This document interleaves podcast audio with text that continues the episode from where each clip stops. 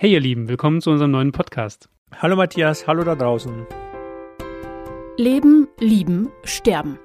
20 Minuten mit Max Frisch. Ein Podcast von Jan Schilling und Matthias Winkelmann.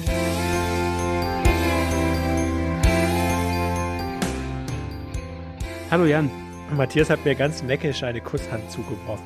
weil ich dich mag. Das beruht auf Gegenseitigkeit, mein lieber Freund. Ja, Folge 9. Heute. Jawohl. Folge 9, genau. Und sie startet mit einem Zitat. Richtig. Gut, dass du mich daran erinnerst, Matthias. So, das Zitat für heute lautet, weil ich es äh, einfach nur schön fand. Es äh, spielt auf eine andere Folge an, die wir schon gemacht haben, also die Frage, die wir schon behandelt haben. Und es lautet, Toleranz ist immer das Zeichen, dass sich eine Herrschaft als gesichert betrachtet. Die aufmerksamen HörerInnen da draußen wissen natürlich, um welche Folge es geht. Aber ich finde es sehr, sehr tiefgründig. Ja, und auch beunruhigend. Genau, ich wollte es sagen. Und ein Zitat, das mich wirklich sehr zum Nachdenken gebracht hat und beunruhigt hat. Ja, wenn er damit recht hat. Also das würde bedeuten, Toleranz gibt es nur, wenn eine Herrschaft gesichert ist. Hm. Boah, das, das wertet die Toleranz ja total ab. Ja, Da muss ich, da muss ich opponieren. Aber irgendwie habe ich das Gefühl, dass er auch ein bisschen recht hat. Und das macht mich wiederum, beunruhigt mich. ja, wenn man Toleranz als Zeichen von so einer Generosität betrachtet. Ne? Also ich glaube, so im Absolutismus, das hatten wir auch schon, die Absolutismus für Dummies, unser neuer Kassenschlager, bald auch bei diversen Buchhandlungen zu kaufen, sehr bald danach wahrscheinlich äh, auf dem Wühltisch zu finden. bei einer absolutistischen Herrschaft kann ich mir das so richtig vorstellen. Die ist dann tolerant, weil sie sich leisten kann, weil sie eigentlich gesichert ist und dann äh, bekommt, bekommt halt das Volk mal was hingeworfen, Brot und Spiele und solche Sachen. Aber ich habe das jetzt eigentlich eher so auf unter den Menschen, also quasi die Menschen untereinander. Kann man auch machen. Hätte ich ja. das jetzt eher bezogen. Gehe ich auch mit dir. Auf jeden Fall beunruhigend. Hoffen wir mal, dass unsere Fragen heute nicht so beunruhigend sind. Aber ihr könnt natürlich gerne dazu äh, uns bei Instagram oder per E-Mail schreiben. frisch at akustikwerk.de findet ihr auch nochmal in den Shownotes zum Podcast, was ihr denn davon haltet, ob Toleranz immer ein Zeichen ist, dass eine Herrschaft als gesichert gilt. So, lieber Matthias, ich lese heute vor, du stellst die Uhr. Das ist eine Arbeitsteilung, die mir gefällt. Die Uhr ist gestellt. Okay, Konzentration. Heute ist die Frage sehr einfach für unsere Verhältnisse oder die Verhältnisse von Max Frisch. Wenn Sie sich beiläufig vorstellen, Sie wären nicht geboren worden, beunruhigt Sie diese Vorstellung? Mich beunruhigt die Vorstellung, dass du nicht geboren worden wärst, mein Süßer. Oh Mann. Oh, das hast du jetzt, das bringt mich jetzt ein bisschen aus der Fassung. Okay, dann fange ich einfach an mit der Beantwortung. Nee, das kannst du, kannst, bitte. Jetzt werde ich ganz rot. Ja. Bist du doch schon. Das sind Momente, wo man wirklich über einen Videopodcast nachdenken sollte. Aber Das gut. stimmt. Ja, wenn ich mir das mal so kurz beiläufig vorstelle, dass ich nicht geboren wurde, beunruhigt mich das jetzt nicht so sehr. Wenn ich aber wirklich drüber nachdenke, dann schon. Also man könnte jetzt natürlich immer sagen, wenn ich nicht geboren worden wäre, dann wüsste ich das ja nicht und deswegen wäre es eh egal. Das ist so diese eine Herangehensweise, die ist mir aber ein bisschen zu eindimensional. Wenn ich nicht geboren worden wäre, glaube ich, wäre das jetzt für die Welt nicht besonders schlimm. Ich bin jetzt nicht irgendwie jemand, der den Lauf der Zeit verändert. Von daher würde mich das nicht beunruhigen. Es würde mich im Endeffekt nur für mich selbst beunruhigen, weil ich natürlich all die schönen Sachen, die ich in meinem Leben erlebt habe, oder all die Gedanken, die ich habe und all die Menschen, die es in meinem Leben gibt, weil ich die ja dann nicht hätte, nicht gehabt hätte. Und deswegen wiederum finde ich es dann doch irgendwo beunruhigend, wenn ich nicht geboren worden wäre. Finde ich eigentlich eine runde Sache so. PS, ich wüsste es aber auch nicht. Ja. Willst du das einfach unterschreiben und zur nächsten Frage gehen? Ja, eigentlich schon fast. Also da steht ja beiläufig, das ist ja das wichtige Element, finde ich, in dieser Frage. Und wenn ich mir das jetzt eben beiläufig vorstelle, haut mich das jetzt nicht vom Hocker. Da habe ich überhaupt keine Emotion dazu. Das war wirklich so eine Frage, wo ich mir dachte, pff, ja, weiß ich nicht. Ist mir eigentlich, ist mir egal jetzt in erster Linie, wenn ich, wenn so, wenn die Frage so ankommt und einfach durchrauscht. Wenn ich jetzt etwas länger darüber nachdenke, ist natürlich schon so, ich da habe ich ja das Gefühl, dass ich eine Bereicherung für die Welt bin. Auf jeden Fall. Insofern beunruhigt mich das natürlich schon, dass ich jetzt meine Ideen nicht mit der Welt teilen kann. Deine revolutionären Ideen. Genau, ich finde, es ist schon auch so, dass ich mir halt denke, okay, aber wenn ich dann nicht geboren worden wäre, dann wäre das ja vollkommen irrelevant. Ich wüsste es einfach auch überhaupt nicht. Und ich will dir da jetzt gar nicht nach dem Mund reden, beziehungsweise das einfach nochmal wiederholen. Ich bin da im Grunde derselben Meinung. Ich trauere, also ich bin nicht beunruhigt, sondern ich trauere dann so ein bisschen um die Erfahrungen, die ich nicht machen konnte oder die ich nicht machen hätte können. Ja, ich glaube aber trotzdem, bis jetzt, ich weiß ja nicht, was noch kommt, bis jetzt habe ich die, das Weltgeschehen nicht so massiv beeinflusst, dass mich diese Vorstellung beunruhigen müsste. Boah, du denkst wieder, hast wieder deine Diktatorfantasien, oder? Nein, überhaupt nicht. Nein, eigentlich. Bis jetzt habe ich das Weltgeschehen nicht so massiv beeinflusst. Folge 6 war das, glaube ich, wer es nachhören will. Dümmer oder klüger heißt die. Da kann man nachhören, was Jan jetzt wahrscheinlich gerade gemeint hat. Also was, was ich mit Allmachtsfantasien bei Jan meine, das hat er da sehr, sehr deutlich erklärt.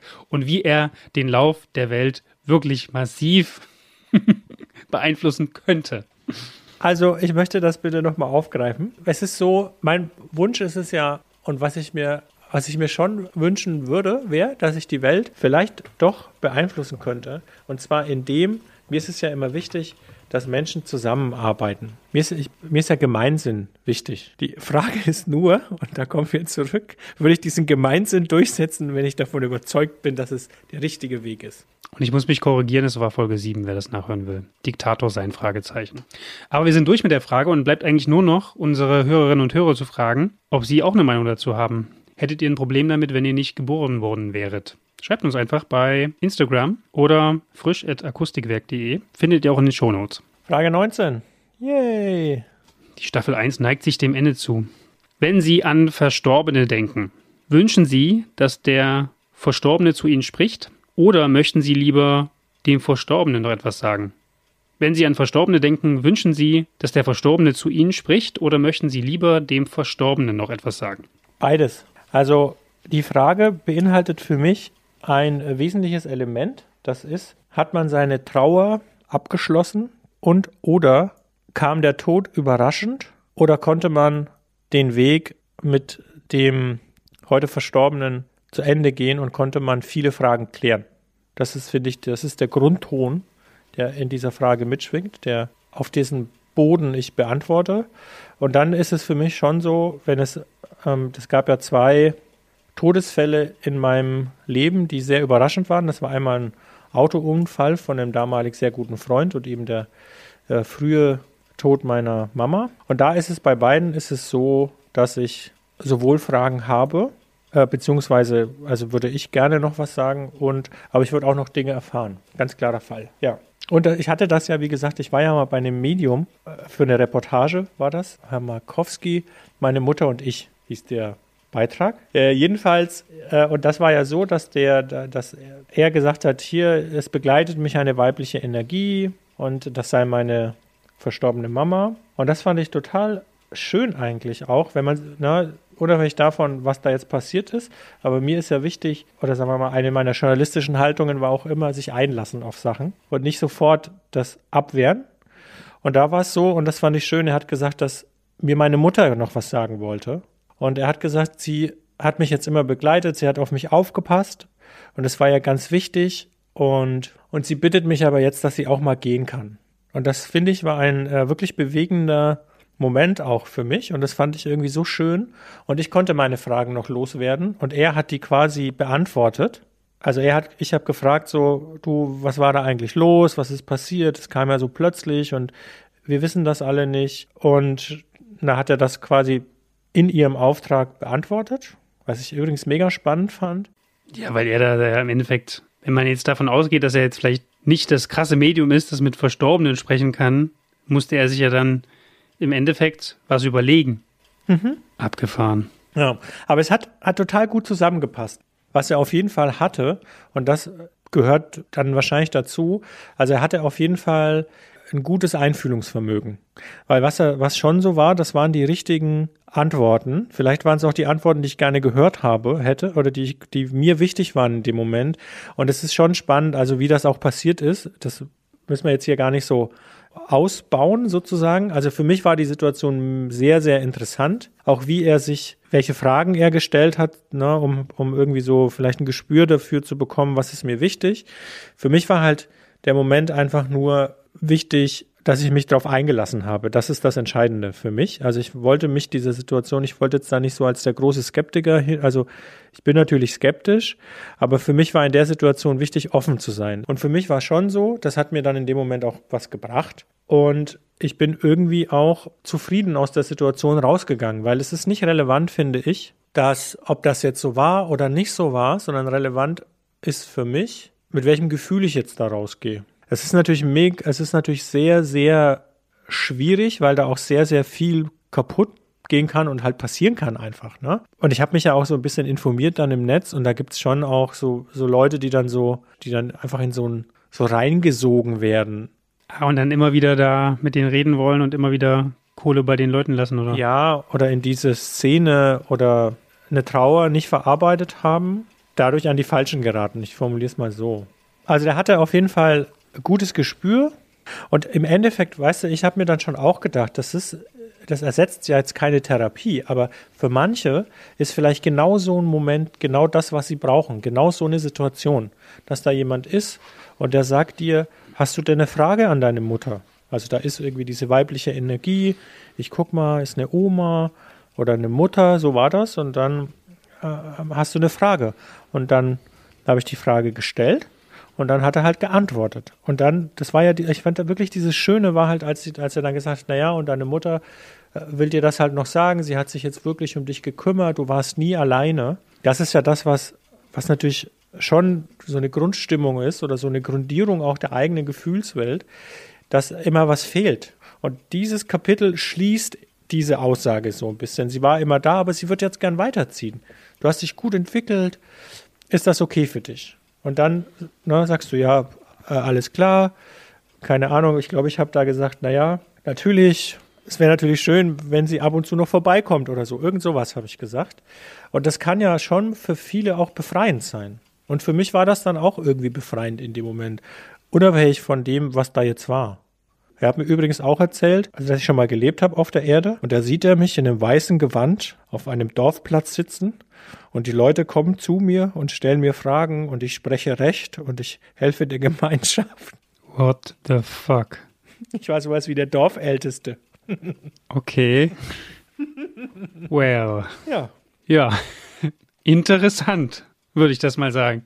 Ja, du weißt ja, Gemeinschaft, Gemeinschaft ist mir wichtig, Matthias, das weißt du ja. Wie wäre es denn, wenn du dich entscheiden müsstest, ob du, ob die Verstorbenen zu dir sprechen oder ob du zu ihnen sprichst, wenn nur eins gehen würde?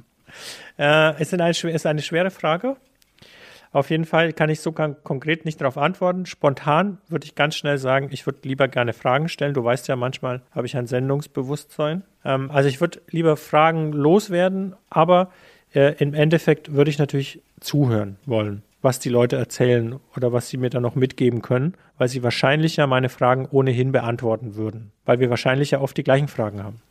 Ich würde natürlich auch gerne mit Verstorbenen sprechen. Also sprechen so hin und her wäre natürlich das Beste. Dann kannst du dich schön unterhalten.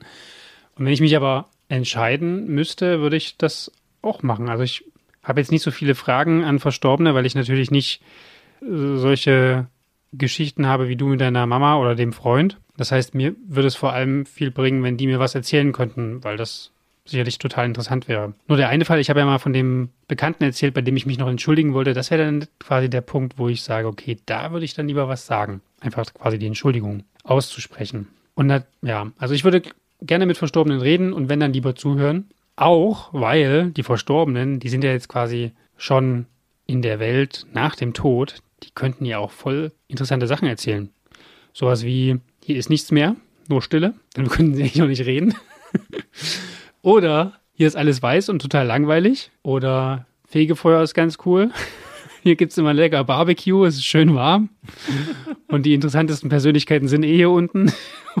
Oder sie könnten aus dem Himmel erzählen, boah, ist das langweilig hier, hier darf man keinen kein Scheiß machen. Nein, das ist jetzt alles natürlich dahingesponnen, aber eigentlich wäre es total witzig, oder? Dann könnte man wissen, was nach dem Tod kommt. Und stell dir vor, dann wäre das total toll, was nach dem Tod kommt. Dann würde man sagen, boah, warum soll ich noch hier auf dieser schlimmen Erde weiter existieren, wenn ich auch in dieses Paradies gehen kann. Und. Echt, würdest du? Nee, wahrscheinlich nicht. Suizid macht man ja nicht, aber. Ja, aber das ist ja die Frage, wo kommst du dann hin? Das weißt du ja vorher. Ja, nicht, wenn ne? ich dann natürlich, ja, wenn ich dann nicht in, ja. Aber was würdest du machen? Pass mal auf. Jetzt äh, folgende Frage habe ich an dich. Eigentlich wollen wir alle in den Himmel, weil wir denken, ja, ja, ist cool, Schlalaffen an und so weiter und so fort. Und jetzt sagen die, du pass mal auf, in der Hölle ist eigentlich richtig geil. Ja, allerdings, um da hinzukommen, musst du halt wirklich dein, den Rest deines Lebens, so wie ich dich kenne, bist du ja eigentlich ein guter. Ich glaube, du hast jetzt nicht so mega viel auf dem Kerbholz. Und dann sagen die Mensch, da musst du jetzt für, die, für den Rest deines Lebens ein richtiges äh, Arschloch werden. Was machst du denn dann? Sonst kommst du, sonst kommst du im Himmel und im Himmel, Matthias, ist wirklich, wirklich lame. Und es ist so eine Folter auch. Alle müssen immer glücklich sein. Und kennst du diese, so wie bei, äh, wie bei, ich weiß, wie heißt der nochmal? Weißt du, alle haben so, haben so, müssen so lachen und haben so, so Metallspangen an den Mündern. Aber dann wäre das doch die Hölle. Nein, es ist trotzdem der Himmel. Was würdest du machen?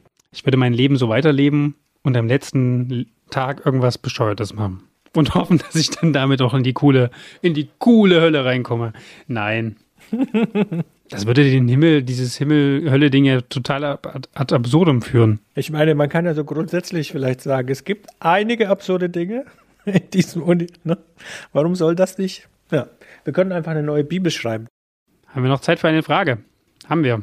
Weil ich wollte noch, ich wollte noch mal was dazu sagen. Weißt du, dieser Moment, sich dann bei dem, diese Geschichte, die du erzählt hast, ich weiß gar nicht, haben wir darüber schon diskutiert, jetzt äh, gewinnt die nochmal eine andere Farbe, finde ich. Dass du sozusagen mit dem, dass du mit dem einen nochmal erzählen möchtest oder dem, bei dem du dich entschuldigen möchtest, mit dem nochmal reden möchtest, ist auch ganz schön egoistisch, oder? Wieso hörst du ihm nicht zu? Ja, habe ich auch gerade überlegt, ob das egoistisch ist. Hm. Wieso hörst du ihm nicht zu? Vielleicht will er dir ja, vielleicht nimmt er dir nämlich die Last indem er dich entschuldet. Das wäre ja auch wieder ein egoistischer Gedanke. Ja. Ich bin so gerne Egoist. Leider kann ich nicht so gut singen, aber da gibt es den tollen Song, oder? Von Falco war doch der. Auch verstorben. Auch der könnte sicherlich einiges erzählen. Oh ja, das glaube ich auch. Na gut. Ja, Punktlandung würde ich sagen. Sind wir durch mit der Frage. Und die nächste in zwei Wochen, auf die würde ich jetzt gerne noch teasen, weil die ist schön. Lieben Sie jemanden? wird die Frage sein, die uns dann beschäftigt. Ja, das ist eine tolle Frage.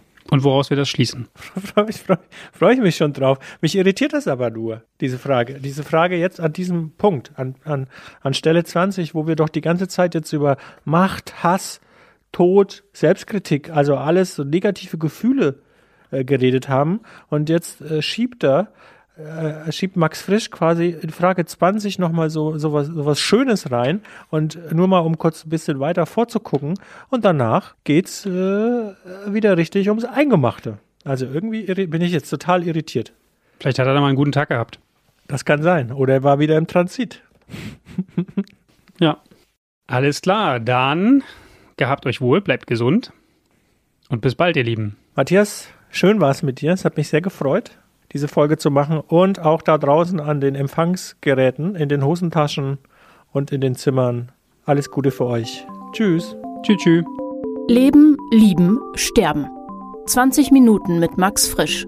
Ein Podcast von Jan Schilling und Matthias Winkelmann.